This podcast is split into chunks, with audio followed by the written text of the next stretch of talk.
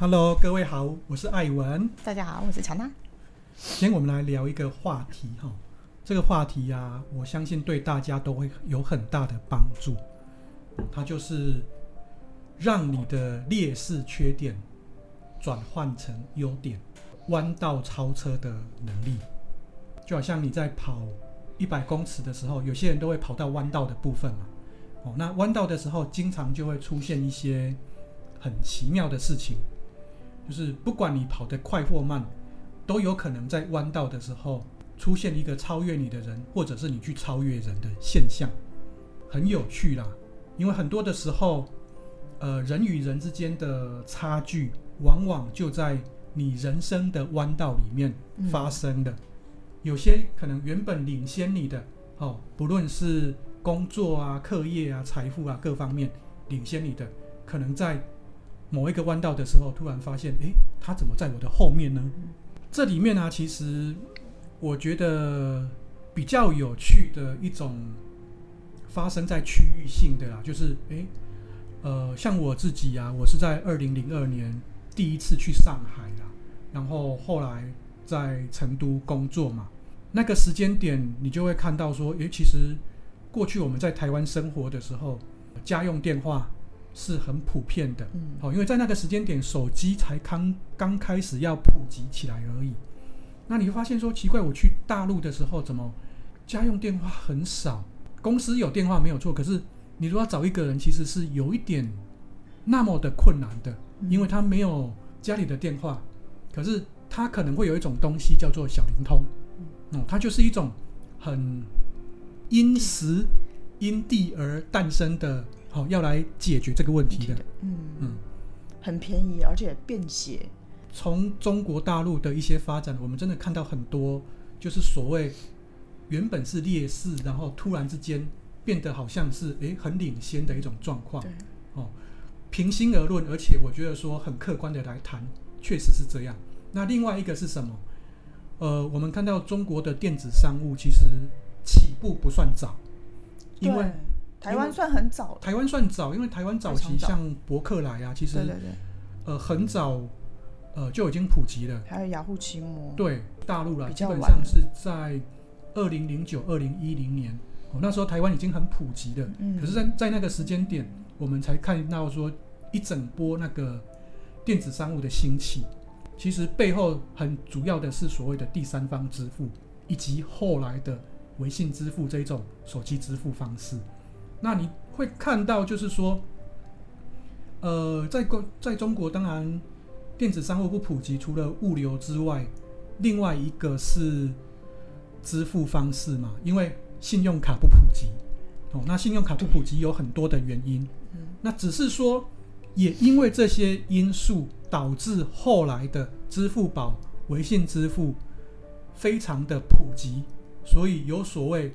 微支付这种商业模式的出现，有所谓，现在基本上你走在路上，不管是买菜，或者是 taxi，任何的东西，你都完全可以不用带现金现金的状况，甚至你带现金可能还会很麻烦的状况。对，没有人会找你钱，没因为没有钱。对，这是一种进步吗？我觉得是，因为趋势在走，就是虚拟跟实体会越来越结合在一起，很多的。呃，科技的运用啊，会出现在我们的生活里面嘛。即便说包含是呃电子商务，我们在买东西，诶，最快速啊，两个小时、一个小时能够送达的，基本上最早也是从中国出来的。上海、北京就是大城一线大城市。对，然后慢慢普及下去嘛。嗯。哦，那这些东西都是进步。那这些进步其实是建构在。原本的超级落后的状况下，哦，所以其实我们在台湾生活的时候，你会觉得说，诶，好像，呃，我们一直过去了，一直处于领先的状况。可是突然有一天疫情一来了，然后你发现你要在线上买东西，你要在线上买菜的时候，你会发现，诶，没有地方可以买，怎么这么不方便？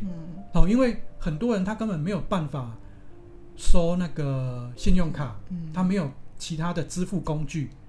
哦，那你就会觉得说，哎，好像有一点奇怪哦。那当然，我们不是说好或者是不好，而是劣势是真的能够变为一个优点的。这个是历史上很多的，包含我们在呃大陆看到的这个，也包含像你看像微软的成功，它其实也是一个这样的状况。嗯，哦，Apple 的成功本来是一个快要倒闭的公司，为什么可以超车那个微软变成呃另外一个巨头？哦，还有 Google 也是，嗯。就是很多的东西都是这样子来的。嗯，那你看，像现在这个 AI 的年代，你看像 Google 啊这些公司一跟不上，股价就大跌，然后马上就有一个新的人出来。其实你会看到的是什么？掌握趋势还有格局非常的重要。远见，远见。嗯，哦，所以提醒了我们，不管你现在是怎么样，都不重要。重要的是，你跟这些人一样有二十四小时，你一样有可以去规划你的未来。而且，如果你的趋势的判断、你的眼界、你的格局是够大的，那其实搞不好下一个巨头真的就是你。我觉得这个一点都不夸张。有一个东西就还蛮重要的，叫做跳跃式的布局。哦，你看我们刚刚讲的大陆的案例嘛，因为固化已经。跟不上了，那我不可能从头再去铺那些固定电话的线路啊，路因为根本缓不济急嘛。因为它，而且大陆也太大了，所以它现实面其实就会很难去执行这件事，嗯。在当时啊，嗯，哦，在现在我觉得不是问题哦，在当时你也不可能去这样子去做，所以你只能跳跃式的思考。那一样，像我们现在，比方说，哦，你说，哦，某某人很有钱，某某人很有成就，那我。我这一种身无分文的，我怎么去跟人家 PK？嗯，那你可以去思考啊，呃，我可以从哪里去改变自己，让自己有办法找到一条路，好像是那种叠层的概念，让自己可以，比方说以前我们都说那个空时间空间可以折叠嘛，所以我很快速的到某一个地方，那它就是所谓弯道超车的概念嘛。那你是不是有具备这样子的思维跟思考逻辑？其实就是利息永远都在发生，嗯，但是利息的主角是不是你就不知道了。嗯、对，嗯、那但是人人有机会，对哦。就比方说，你看像现在这种个人 IP 的时代啊，你你也不知道说哦，为什么我突然做了一个影片，那突然就爆红了。这个没有什么所谓的公平或者是不公平啊，只是说某些人，当你很持续、很努力的去做一些事情的时候。总会有临到你的那一天，可是这个通常不是说我闷着头在那里乱做就会有的，哦，这个就讲到了所谓的一万小时理论的坚持，哦，就是诶，大家都知道，可是你有没有坚持去做？还有你的执行力怎么样？所谓的执行力就是毫无瑕疵的去做那一件事情嘛。就好像我每我们每天去上班，很多人都觉得说啊，我朝九晚五，然后把我的事情做好了，然后就结束了。那真的是这样子吗？我觉得绝对不是这样子。你如果是这样子做的话，你大概就是一辈子都领着固定的薪水，然后就算你要加薪，你要去求老板说，哦，老板，你看我这么辛苦，那你加一点钱给我。哦，那你可能永远都在你原本的位置上，因为你没有管理的能力，你没有。去跨到其他人工作的能力，你根本没有办法去管理别人，你也没没有办法去做更高阶的工作，哦，那你就必须要自己去学习，哦，那这个真的没有人能够教你，嗯，哦，你必须要有这样子的意识，然后愿意去改变它，这个事情才有可能会出现，才会成真，嗯，哦。我可以讲一个例子啊，就是我一个好朋友，他其实是在北京的一个国企工作。嗯，你们大他毕业之后就去了哦。你要想象说，在一个国企工作，其实我们大部分人的想象就是每天喝茶、看报纸、看报纸，然后就是非常生活非常的稳定，真的是朝九晚五，下班就回家的那一种。而且他本身是学材料出发的，嗯，出毕业出身的。但是哦，他其实他在国企里面这种这么稳定的工作里面。他其实都想方设法的去提升他自己，比如说他是学材料出身的，但是他就是想要去做市场，去做国内市场。做完之后，他发现国内市场在某一段时间就是会起起伏伏嘛，就是在不好的那段时间，他就跟主管申请我要去做国际市场。嗯，那他就去了很多国家，那种第三世界国家去做国际市场，都是好几亿美金的那种单子哦，去跟对方谈合约，然后执行，然后建工厂。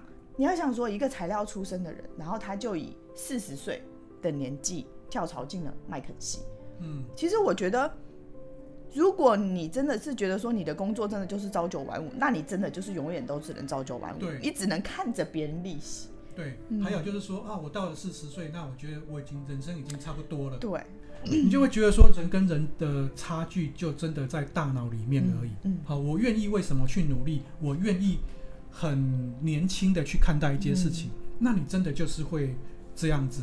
因为我那天也看到一个网络上不是有那个摩西奶奶吗？她就是哎，八九十岁了，六六十岁开始开始做画画，开始哦，然后画到九十几岁，然后突然之间变成一个很有励志的人物。嗯，我从六十岁都开始可以去改变我的人生。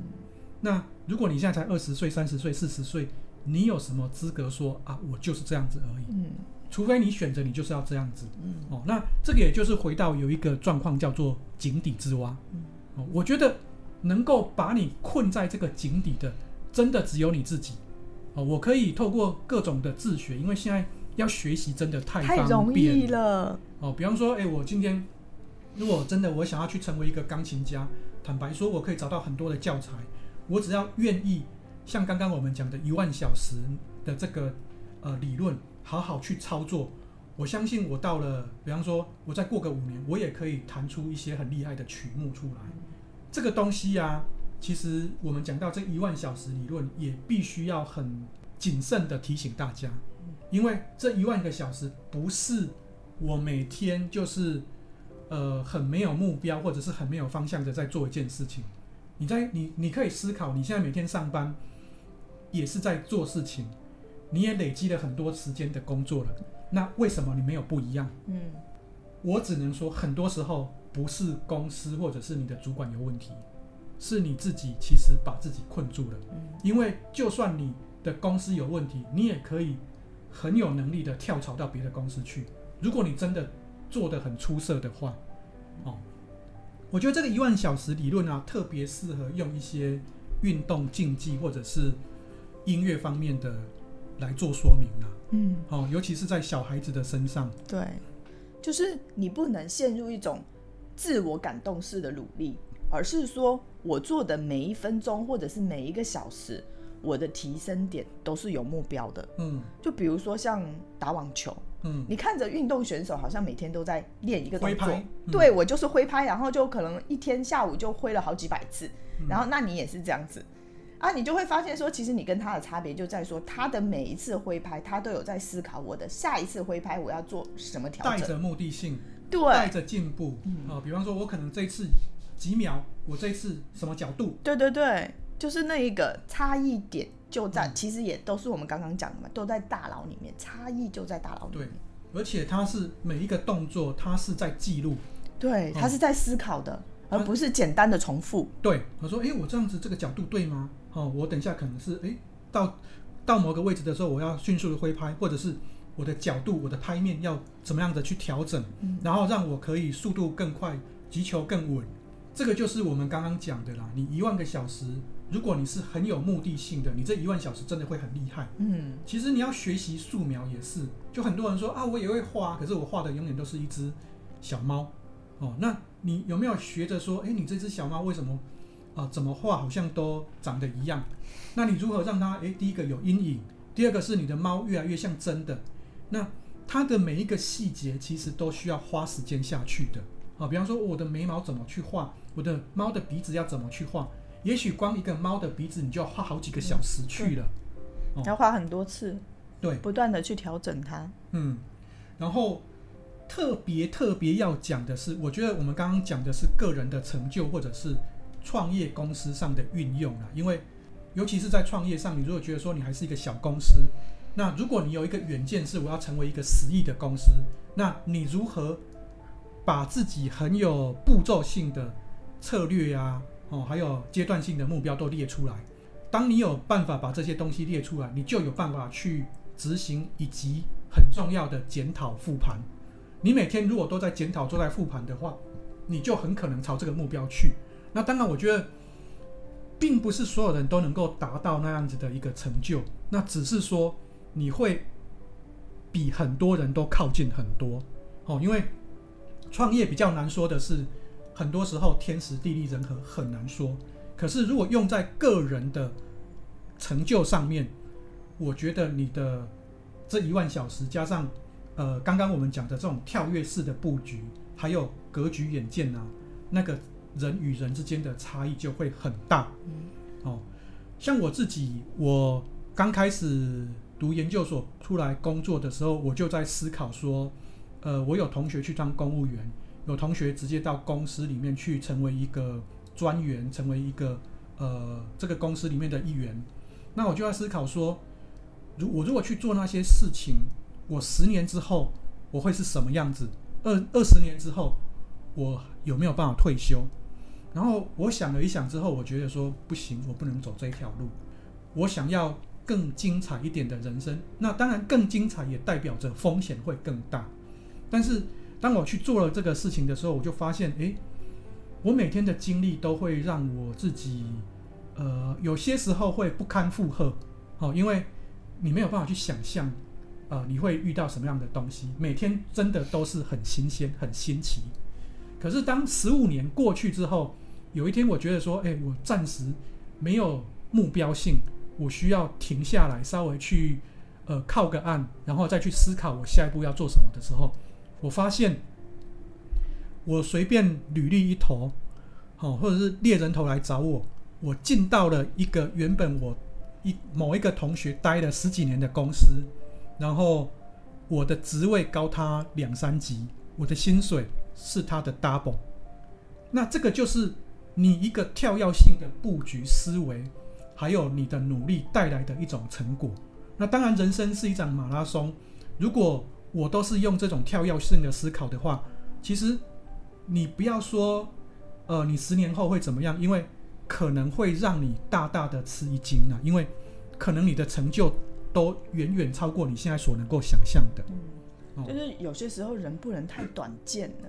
对就是如果你都汲汲营营，只是在当下的话，其实你是没有办法做跨越式的进步的。对因为你只能做好你当下的这一点点的事情，你没有一个很宏大的东西把这些点点的东西连接起来。对，其实我们也在告诉大家，就是你要很聪明的努力，而不是闷着头一直干，好像一个井底之蛙，哦、嗯，或者是你只只是在专注一些好像有苦劳没有功劳的事情，因为在职场上真的有。太多人，你做的事情其实，呃，从一个老板来看呢，呃，他可能恨不得有什么方法可以替代你的，哦，我觉得必须要很实话的这样子说。所以 AI 出来，老板会很开心。我觉得 AI 出来也是一种跳跃式的变革。当你今天如果很会使用 AI 的时候啊，就好像贾博士之前讲的嘛，一个优秀的工程师可以抵五十个工程师，对不对？那你看嘛，我如果今天可以抵挡五十个工程师，你的报酬所得会是什么样子的？绝对不是你可以有办法想象的嘛。嗯、哦，一个人假设说我一年年薪一百万，我如果可以超越五十个工程师，贾博士他会愿意花多少钱来请你？资本市场就是很很重这种逻辑嘛。那你看 NBA 的场上，棒球场上，为什么那些球星？薪水会那么高，这个都是超乎我们的想象。可是，如果你愿意这样子去做，那个位置也绝对是你的。我认为，哦，所以讲过头来，我们就是要再来讲孩子的教育，因为我觉得，呃，也许我们到了一定年纪之后，思维都比较僵化，然后也比较难去做一些改变了。当然，我觉得。我们还是应该勇敢的去做很多的改变，让自己去拥抱更美好的未来了。但是在小孩子的身上，我们能够带给他的就是，我觉得一个是格局，父母你就有办法扮演他的格局，他的眼光，让他去看到更远的东西，然后把一些比较好的观念给他，而不是说哦，我们家很贫穷，所以你没有办法去学这个学那个，你就是好好的在这里读书，然后能够找到一个工作就好了。我觉得这是一种最不好的教导，应该我们应该要让他是，你可以勇敢去尝试，嗯、哦，然后诶，没有资源，我们来想办法，因为我觉得很多人都会被钱困住了。那我认为钱你应该把它当成是其中一种资源，因为有有的时候，比方说人脉，有的时候，比方说我具备什么样的能力、天赋，那个其实比钱更重要。嗯，哦，那如果你觉得说，啊、呃，因为我们家里经济怎么样，然后就限制了，那我觉得真的是把那个孩子的未来都扼杀掉了。嗯然后，当然，我觉得说这个一万的小时运用在小孩子的身上，可能投资报酬率会更高。嗯，比方说，他可能要去学桌球也好，学网球也好，学小提琴、钢琴都好。哦，如果能够陪伴着他，好好的运用这一万小时的理论啊，让他其实呃每做一次的尝试，都可以去思考，然后也可以去复盘。哦，就好像是一个成熟的职业球员、职业运动选手一样。那我觉得这个孩子的未来真的是会无可限量。嗯，这个就是真的要靠家长去当他的眼睛，或者是当他的大佬。因为他，如果你的小朋友年纪会很小的话，其实他是需要这种帮助的。嗯，而且你也要在这个过程当中去帮他建立这种思维。嗯嗯，建立思维，同时也建立成就感跟自信。哦，因为当我每一步我都在成就的时候，也许它是一个很枯燥的过程。那因为你赋予它，你帮助它，会让整个过程变得比较有趣。然后在过程当中每个阶段，啊、我觉得我们可以把它的阶段目标设得小一点嘛。比方说我我可能几天就有一个所谓阶段性的目标，然后让他可以在这个目标的时候得到一些成就感，那他也会走得比较开心、比较快乐一点。而且我觉得人跟人的差距。真的就是因为小时候这样子慢慢的累积，那个差距会更大。嗯，因为小朋友真的就是一个海绵，学习什么东西都很快。哦，那你如果错过了这段时间，我觉得当然到了四五十岁，你还可以勇敢去追梦，追一些东西。可是真的就是没有小孩子那么快。嗯，这是没有办法的事情。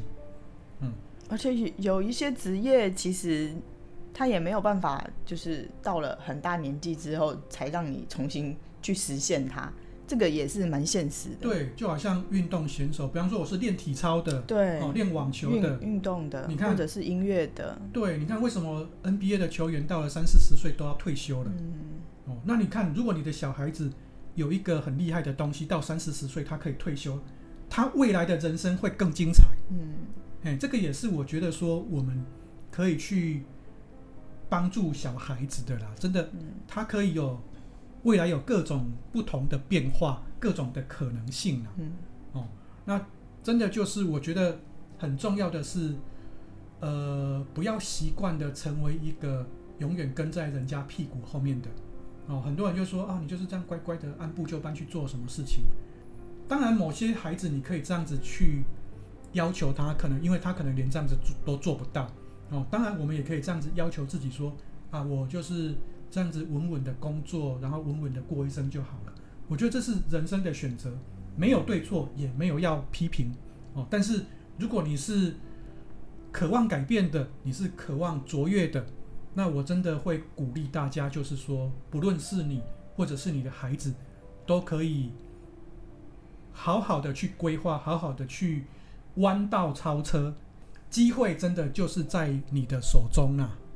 我们刚刚也举了很多的例子嘛，那真的是我觉得好好的去规划，好好的去复盘，吼，有目标的前进真的非常非常的重要。有一句话叫做：“你看得见未来，你就掌握得了未来。”你一定要有蓝图在你的海脑海当中哦，很多的事情。如果我今天脑筋是一片空白去做一件事情，六神无主的情况下，你大概就是按部就班，人家讲什么就做什么，人家讲什么就听什么，那你也会缺少很多独立思考、独立判断的能力。那更不要说，呃，你要有多大的成就了啦。哦，所以这是我们今天想要跟大家分享的，就是说如何让你的不足的变成你的优点。透过你思维的改变，透过这个弯道超车的能力，透过聪明的努力，还有长时间的有步骤的去实践去努力它，让你可以有美好的展望未来，不再是处于一种劣势的一种状态。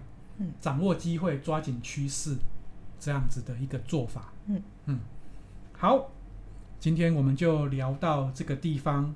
哦，也谢谢大家跟我们一起来聊天，也欢迎大家留言跟我们来互动。